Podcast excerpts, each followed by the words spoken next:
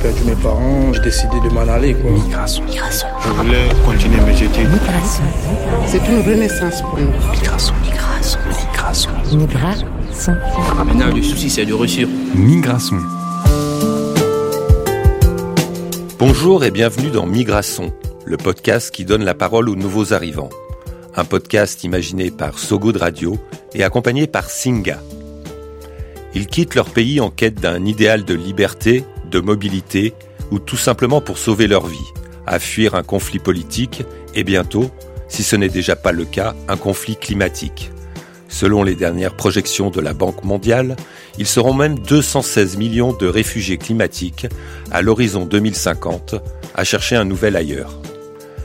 La migration ne répond pas à une idéologie, mais est un postulat.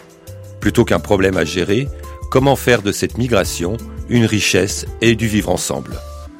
Je m'appelle Joachim Barbier et à chaque épisode de Migration, j'accueille une personne qui a écrit un nouveau chapitre de sa vie en France et a fait rimer migration avec innovation. Migration. Migration. Migration.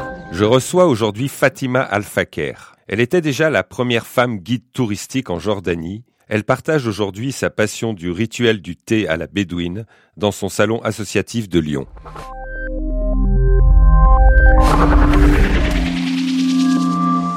Bonjour Fatima, comment ça va? Bonjour, euh, ça va très bien. Et toi? Ça va. On est bien ici, on boit un thé. Est-ce que vous savez pourquoi vos parents vous ont appelé Fatima? Euh, Oui, c'est sûr. hein. Je sais, parce que mon père m'a dit que c'est le nom de sa mère. Et Al-Faker, est-ce que c'est une, signifi- une signification? Bah, fakir, c'est, euh, on peut dire à quelqu'un, il est fakir, c'est quelqu'un, il est bien, il a des dons. Comme j'ai dit tout à l'heure, il guérisse les, les malades. Mais en, en arabe, quand tu dis fakir, ça veut dire pauvre. Euh, la signification exacte dans la langue arabe, ça veut dire pauvre. Mais chez vous, ce sont des guérisseurs Euh, oui, quelqu'un fakir, c'est quelqu'un, il est bien. qui fait du bien aux gens. Oui. Il est honnête, il est gentil.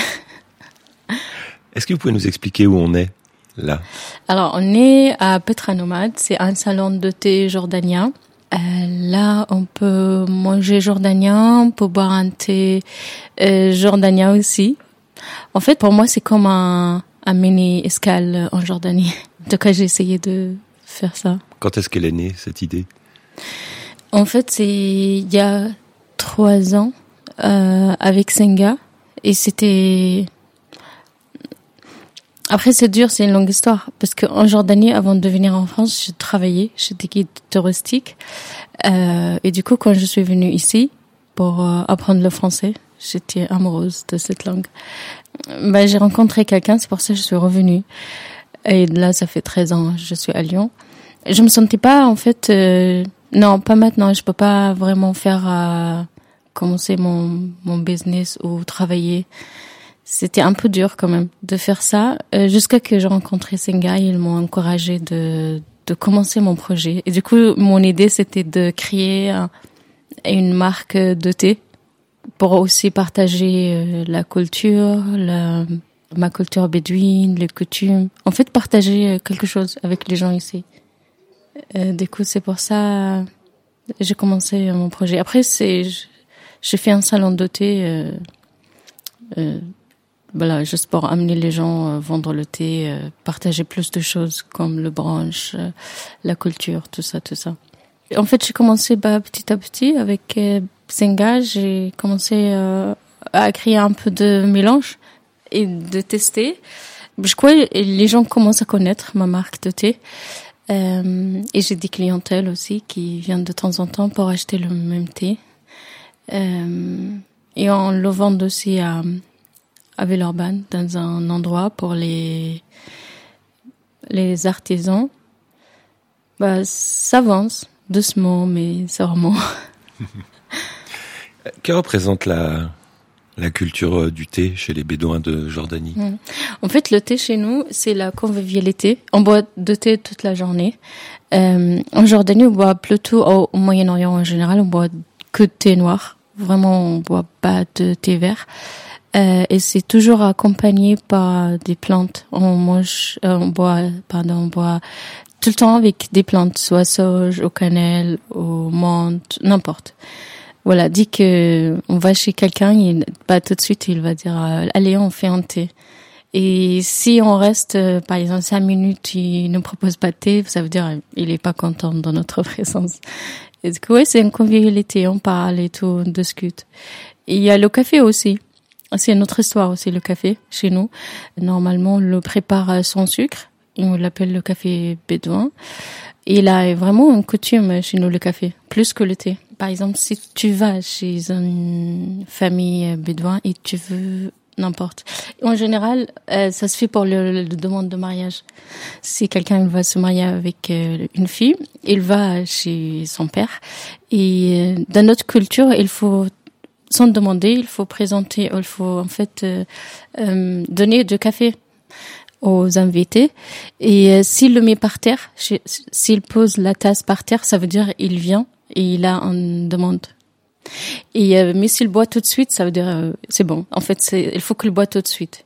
Et après pour euh, euh comment on dit shaker, shake de tasse. Mélanger. Euh, non. Euh, juste on fait comme ça, ça veut dire c'est bon, je vais plus. Et si je vais comme ça présenter la tasse, ça veut dire je vais encore. Et du coup c'est c'est notre c'est très j'aime bien ce coutume chez nous et j'aime bien aussi raconter ça aux gens. Est-ce que chaque thé a ses propres euh, vertus?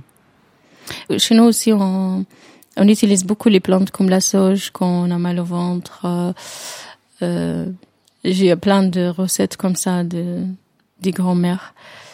Et euh, du coup, on utilise beaucoup les plantes. Et c'est pour ça aussi, moi, j'utilise les plantes avec euh, dans mes mélanges. Qu'est-ce que vous aimez dans ce ce moment de partage euh, avec le thé au centre? C'est vrai je suis devenue fan de thé. J'adore le thé.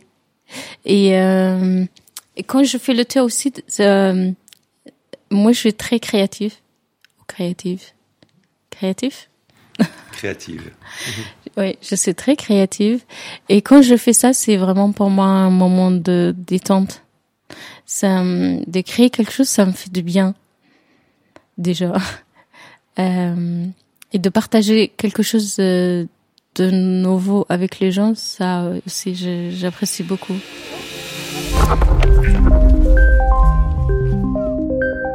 Est-ce que les gens sont curieux, les Lyonnais ou les Français qui passent ici? Est-ce qu'ils ils sont curieux à la fois de euh, poser des questions sur thés et aussi sur votre propre, propre parcours euh, En fait, j'aime bien aussi, euh, par exemple, le bah, quand je fais le branche, je fais le tour, je parle avec les gens, et j'aime bien ça aussi. Et euh, de, de les demander, est-ce que vous connaissez la Jordanie? Il y a beaucoup de gens quand même, qui des clients qui sont déjà partis là-bas. Et du coup, je parle avec eux comment c'était, euh, savoir euh, bah, l'expérience.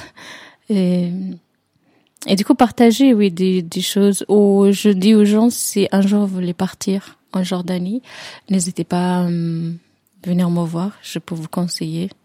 Si moi je, je viens et je veux partir, euh, qu'est-ce que vous me conseillez d'autre? Oh, il y en a beaucoup de choses.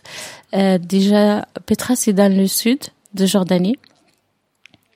On peut commencer de Jarash, par exemple, c'est une ville romaine, il y a beaucoup d'amphithéâtres. Euh, après, il y a beaucoup de choses à voir. Il y a aussi Erbed, où euh, il y a Omkais, c'est dans le nord. Amman aussi, la capitale, il y a le théâtre romain, il y a le souk euh, downtown où on peut acheter des choses euh, traditionnelles. Ou... Après, il y a Madaba, la ville des églises, la mort morte, Petra, Wadi Rum, Akaba. Est-ce que cet endroit est aussi un moyen de garder un lien avec votre culture? Mm-hmm. Oui, c'est sûr. Si on n'a pas mm, un principe dans la vie ou, euh, ou des racines peut-être, euh, on n'est rien.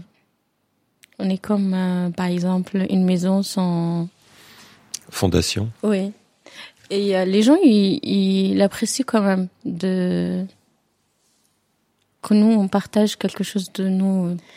On peut être, euh, on peut s'intégrer et les gens, je crois, ils nous acceptent plus avec nos racines ou qu'on soit vraiment en respectant leur culture et euh, garder aussi notre culture.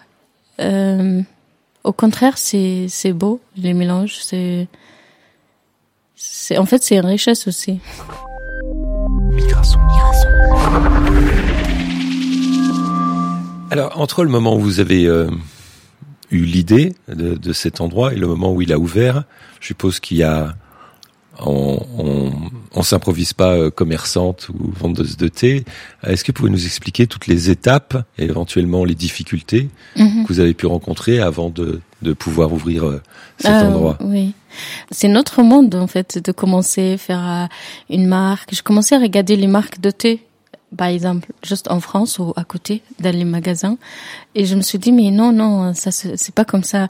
Moi, je croyais que, voilà, j'ai une, une idée de faire une marque de thé. Il suffit juste de mettre le thé avec la sauge et c'est fini. J'ai contacté beaucoup de gens en Angleterre, euh, Australie et Amérique. Et je les demandé en fait que je viens de commencer dans le thé. J'ai, euh, je vais savoir si elles peuvent m'aider, de me donner des conseils. Voilà. Et là, j'ai après parlé avec beaucoup de gens et j'ai lu deux livres sur le thé et j'ai regardé beaucoup de vidéos sur le thé. Et j'ai compris que moi j'ai quelque chose qui est différent des autres. Euh, je peux pas être, je peux pas faire un thé qui ressemble à, à ex marque de thé. Et euh, je trouvais que l'originalité c'est de garder cette diffé- euh, différence. Et ça a pris un an. Et après, j'ai quand même appris pas mal de choses sur euh, comment faire connaître sa marque, comment faire du visuel, de euh, de logo et tout ça. J'ai jamais connu ça et du coup, j'ai appris même le logiciel sur YouTube. J'ai appris toute seule. Je trouve c'est c'est bien. Ça m'a permis de de me développer au lieu de être juste euh, de ne rien faire et euh, ou faire des trucs qui me plaisent pas dans la vie. Je suis contente en fait de ce ce pas. C'était pas facile, mais c'est- bien. Je suis contente du résultat. Est-ce que ça a été fluide, facile, ou il y a, des, il y a des fois des moments où on se dit euh, Oui, a- est-ce que je vais y arriver? C'est vrai, il y avait des moments de, de doute.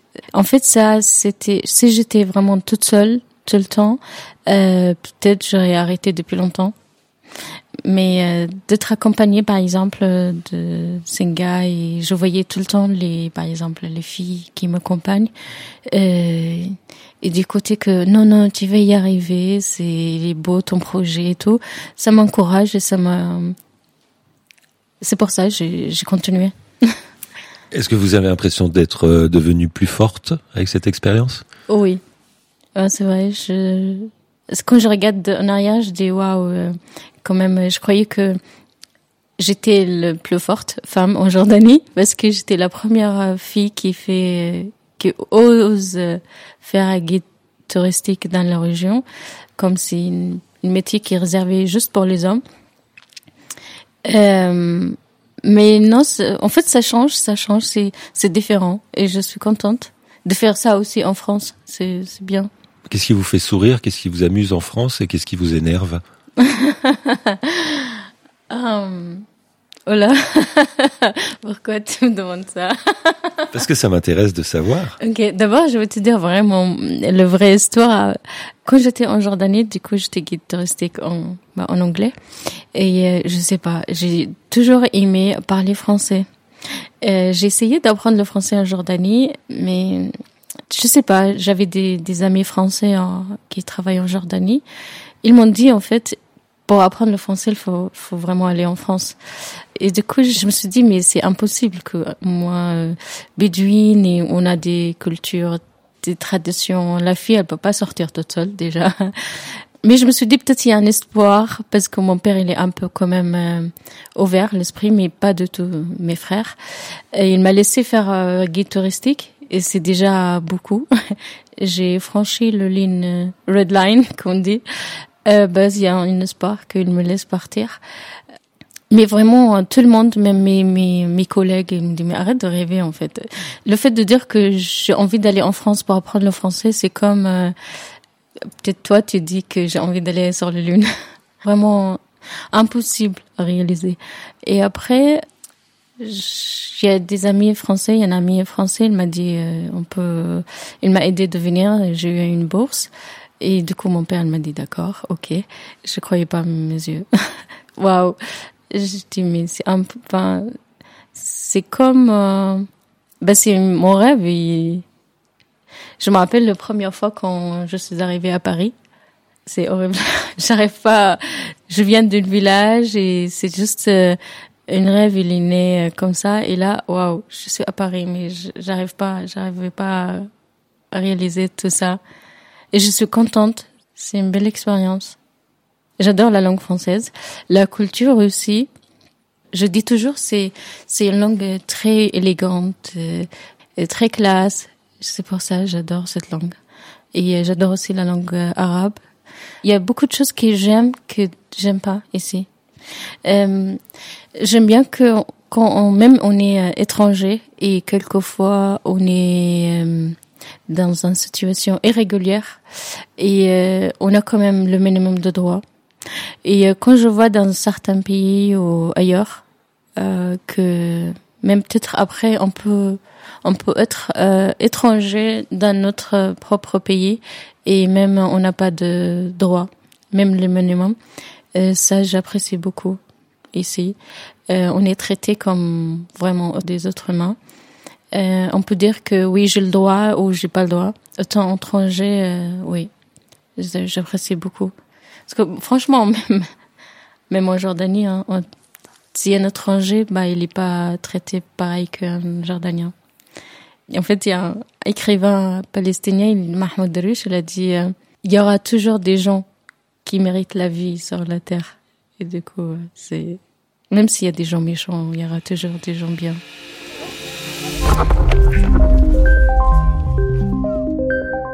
On va parler de, du thé et de la France. Euh, peut-être que je me trompe, mais j'ai l'impression qu'on est plus un pays de café. Mhm. Euh, c'est vrai. Beaucoup de gens me disent mais pourquoi t'as fait ça ici? Euh, Bah déjà parce que j'avais essayé. mais c'est vrai. Si j'étais à, à, Londres, par exemple, c'était pas pareil. Et nous, le thé qu'on, ce qu'on connaît du thé, c'est soit le thé anglais. Oui, English hein. breakfast ou. Euh... Ou le thé marocain. Le thé ah c'est vrai. Ah beaucoup beaucoup beaucoup. Euh, ouais. Les gens me demandent de thé à la menthe. Et vous, c'est c'est quel voyage que que vous nous proposez? Déjà, le thé, il vient de euh, de Inde, de l'Inde. C'est le pays le, le plus. Elle plante le thé. Et Chine, Sri Lanka. Bah, c'est tout. C'est là-bas. Bon, après, il y a des grades pour le thé. Par exemple, thés en sachet. Je veux pas dire le nom de marque. euh, c'est vraiment, on l'appelle euh, thé, tea dust, c'est le, le poussière de thé. Tout ce qu'il reste, après on met dans ce sachet. Euh, en Angleterre, c'est, je, je sais s'il y a le, les mélanges en fait. Euh, ils ont fait des mélanges. C'est pour ça, on, par exemple, English breakfast, c'est des mélanges de, je sais pas combien de thé noir. Euh, du coup, on l'a appelé breakfast tea. Early Grey aussi, c'est de thé c'est un Anglais qui a mis un huile essentielle sur de feuilles de thé. Et il a mis le bergamote. Et du coup on l'a appelé Early Grey. Parce que ce monsieur il s'appelait je crois Early Grey. Et euh, moi c'est la sauge. Parce qu'en Jordanie on boit beaucoup de thé euh, au sauge et euh, j'essaie de mélanger la sauge avec euh, ben, d'autres choses et euh, j'amène aussi la sauge de, de là-bas parce que j'ai essayé de mélanger deux sauges euh, d'ici, mais ça n'a pas marché. Je voulais vraiment un goût spécial. Et du coup, peut-être euh, voyage euh, vers le désert. Pourquoi le, la, la, sauge a, a, un goût différent? Euh, Oui. Après, peut-être, enfin, c'est c'est pas c'est pas la même terre. C'est bon, mais c'est pas le goût que moi je voulais. Je voulais vraiment un, un, un thé aux sauges de là-bas. Et du coup, j'amène la sauge de Jordanie. Comment est-ce que vous imaginez votre euh, projet dans cinq ans? Euh, Bah, j'imagine. Oh, j'imagine ou je rêve, je sais pas. On mixe les deux.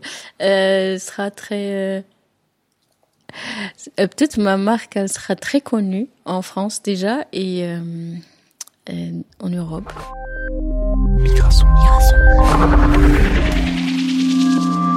Pour revenir à, à, à, tout le chemin que que vous avez fait, est-ce que euh, ça, faire sa marque, euh, ouvrir son commerce, est-ce que par rapport à à, à l'administration, à différentes choses, est-ce que vous trouvez que c'est plutôt facile ou ou ça a été long et compliqué? Euh, bah, comme j'étais accompagnée, euh, non. Mais après, quand même, j'ai découvert que bah, il suffit juste de payer les impôts et c'est tout. tout va bien après. Euh, moi, ça me dérange pas pour l'instant. Est-ce que le Covid a eu un impact sur votre, euh, votre Euh, activité? Oui, c'est vrai. Quand on a commencé, c'est, ben, je commençais déjà toute seule. Je faisais à manger.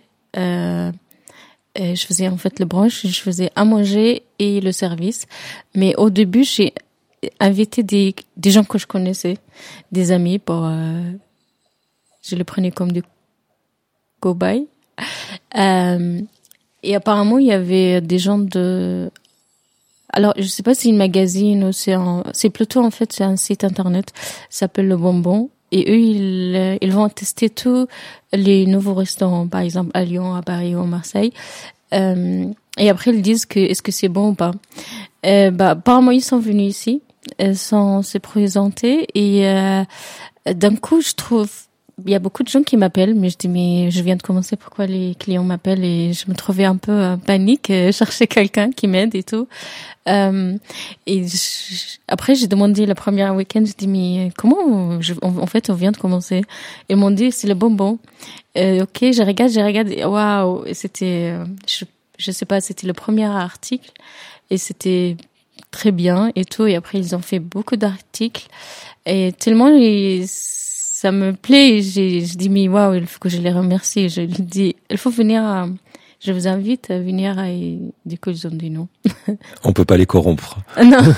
Donc les articles dans la presse vous ont permis de d'avoir un bon euh, démarrage. Oui, et parce que c'est bon aussi. À quoi ça ressemble un brunch à la jordanienne? Qu'est-ce qu'il y a En dedans? fait, c'est comme un branche libanais, syrien et palestinien ou euh, israélien, je sais pas. c'est pareil. C'est on mange au Moyen-Orient, on mange pas la même chose. Euh, pas les plats vraiment principaux, mais euh, le matin on mange à peu près pareil. Euh, ouais. Hummus, on trouve euh, en Syrie, Liban aussi, falafel pareil, et moi aussi le matin. Hum, la viande avec, euh, je l'appelle arayes. C'est viande hachée avec, euh, comme on peut dire à la pizza, dans la pâte, on met de viande hachée et euh, le thym avec l'huile. Zaatar Zata. Euh, Qu'est-ce que je fais aussi? Je fais des gâteaux jordaniens, ça s'appelle atay-. Et ça, c'est, euh, ça ressemble un peu de mini crê- crêpes et farci avec noix, amandes, noix de coco. En général, c'est ça. J'ai- Peut-être j'ai oublié des trucs, mais en général, c'est ça le, le petit déjeuner euh, au Moyen-Orient.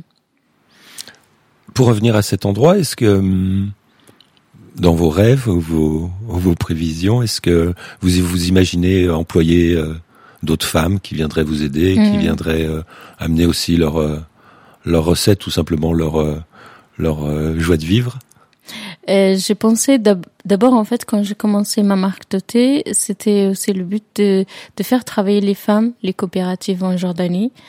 Euh, pour l'instant, j'ai pas encore fait ça, mais c'était depuis le début, c'était vraiment l'aider.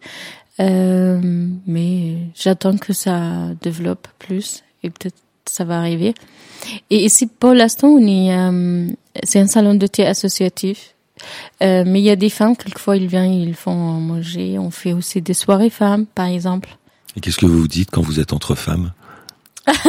Ah, ils parlent, euh, on parle, euh, euh, ah, vous faites ça chez vous, c'est telle recette. Ah, nous, on le fait autrement et tout. C'est cuisine et surtout ça, les desserts. Dans la part de culture de chacun, la la cuisine est pratiquement la chose la plus importante dans son identité culturelle.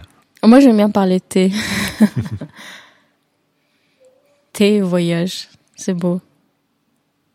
Après, j'aime bien la photographie, le design. J'aime bien aussi faire de, de tous, tous les photos, sur, par exemple sur Instagram, tout ça, c'est moi qui les prises. Et euh, j'essaie de faire moi-même aussi tout ce qui est visuel. euh. Ça, ça me plaît. Je, me- je me trouve dans la création de contenu. En fait, ce que vous aimez, c'est faire. Oui, je, euh, je suis manuel, comment dire? Hmm, J'aime bien faire ça, me détendre. Et je compte pas les heures.